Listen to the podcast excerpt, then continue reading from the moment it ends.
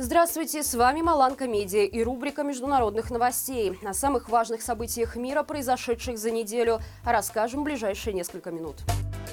Москва и Подмосковье подверглись самой масштабной атаке беспилотников с начала войны. В налете участвовали около 30 дронов, целью которых стали престижные районы, где проживает кремлевская элита. Один из беспилотников упал всего в трех километрах от резиденции Путина. В результате незначительно пострадали несколько многоэтажных зданий. Жертв среди людей не было. Также бои продолжились и в приграничной с Украиной Белгородской области. Российская сторона сообщила об обстреле города Шебекина. На кадрах, которые появились в сети, можно видеть разрушение и поврежденное авто.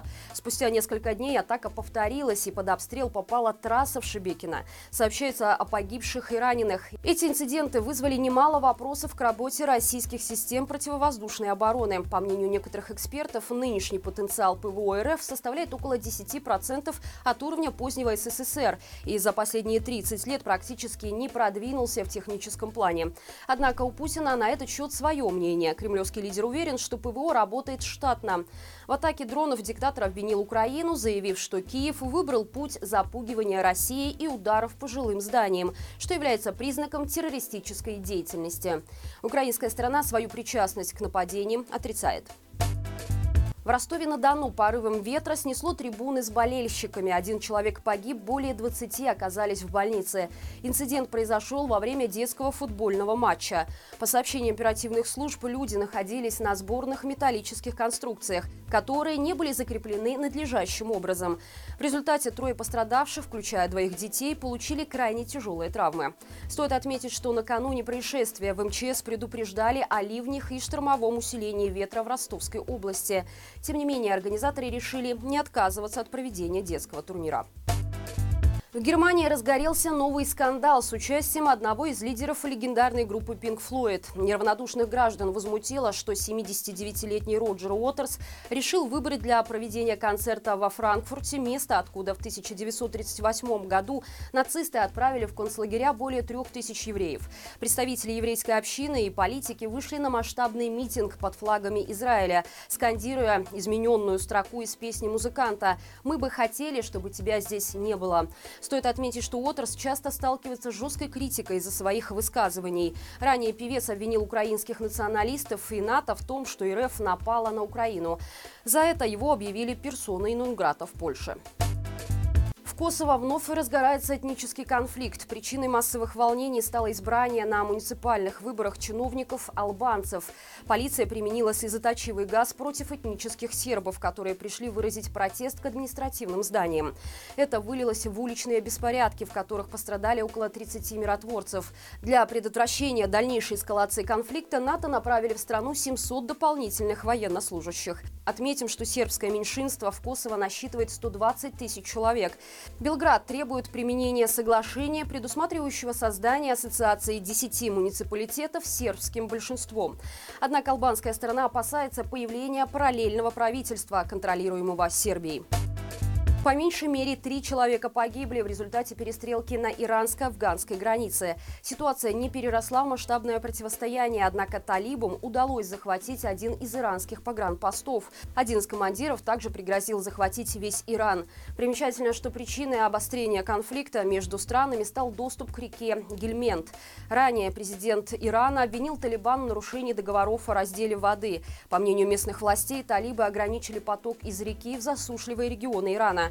Вторая сторона отвергла это обвинение. Отметим, что река Гельмент, имеющая протяженность более чем в тысячу километров, протекает на территории обеих стран. На афганской стороне она перекрывается плотиной для выработки электроэнергии. По данным ООН, за последние десятилетия в Иране усугубилась засуха. С этой проблемой сталкиваются до 97% территории страны. Соратники Слободана Милошевича попытались обжаловать свои приговоры, а вместо этого им увеличили наказание. Речь идет о бывших офицерах МВД Сербии, которых в 2021 году приговорили к 12 годам лишения свободы по обвинению в военных преступлениях. Рассмотрение дела длилось около 20 лет, причем поначалу оба силовика даже были оправданы. Тем не менее, после вынесения вердикта приговоренные обратились с апелляцией в суд ООН в Гааге. Как следствие, трибунал подтвердил решение первой инстанции и увеличил срок наказания до 15 лет обоим. Этот приговор окончательный и не подлежит обжалованию. Отметим, что это последний апелляционный процесс Международного трибунала по делам бывшей Югославии. Всего было рассмотрено около 140 дел о военных преступлениях, включая обвинения против Слободана Милошевича, который до приговора не дожил. Популярное приложение для телефонов на базе Android начало подслушивать пользователей и воровать их файлы. Об инциденте с программой для записи экрана iRecorder сообщили специалисты по кибербезопасности. Примечательно, что изначально приложение, которое более 50 тысяч раз скачали в Google Play, не имело вредных функций. Однако после очередного обновления в нем появился троянский код, с помощью которого стало возможно собирать информацию о пользователе с помощью микрофона, камеры и его рабочих файлов файлов. По мнению специалистов, шпионская программа может быть частью широкого процесса слежения. Но за кем именно, неизвестно. На данный момент приложение уже удалили из магазина Google Play. Европарламент выступил против председательства Венгрии в Совете ЕС, которое должно начаться во второй половине следующего года. Соответствующая резолюция была принята после дебатов о ситуации с правами человека в Венгрии, включая нарушение свободы выражения, социальных и трудовых прав граждан страны. В итоговом документе депутаты поставили под сомнение способность государства выполнять свою задачу, учитывая недостаточное соблюдение им законодательства, ценности ЕС, а также принципа искреннего сотрудничества сотрудничества. Отметим, что ранее крупнейший банк Венгрии попал в список международных спонсоров войны за отказ уйти из РФ и фактическое признание так называемых ЛНР и ДНР. В ответ глава государства воспользовалась возможностью и заблокировала европейскую военную помощь Украине, а также европейские санкции против РФ.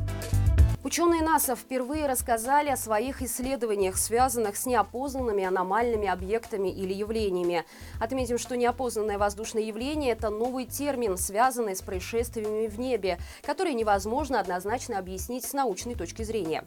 Исследователи заявили, что изучили около 800 сообщений о таких явлениях и пришли к выводу, что не более 5% из них не поддаются обоснованию и теоретически могут иметь внеземное происхождение. В прочих случаях причинами необычных инцидентов зачастую становятся бытовые вещи. Так, например, австралийские ученые зафиксировали вспышку загадочных радиоволн, оказавшихся помехами от микроволновых печей, которые уловили чувствительные приборы. Один из НЛО в США на проверку оказался всего лишь воздушным шаром в форме мультипликационного героя. Появление универсальной вакцины против гриппа становится все более реальным. Ученые США начали фазу испытаний прививок, которые могут окончательно покончить с сезонной заболеваемостью. На данном этапе планируется набор добровольцев, которые будут вакцинированы и останутся под наблюдением в течение года. Отметим, что обычные прививки против сезонного гриппа являются важным инструментом в борьбе с распространением и тяжестью вируса, но обеспечивают иммунитет против каждого штамма. Каждый год вирус мутирует, а на разработку новых препаратов требуется время, поэтому создание универсальной вакцины, формирующей устойчивый иммунитет, является важной целью современной медицины. По данным ВОЗ, ежегодно от заболеваний, связанных с вирусом гриппа, в мире умирает до 650 тысяч человек. И это все на сегодня. Обязательно ставь лайк этому видео и подписывайся, чтобы не пропустить все самое важное за неделю. Хороших выходных и живи Беларусь!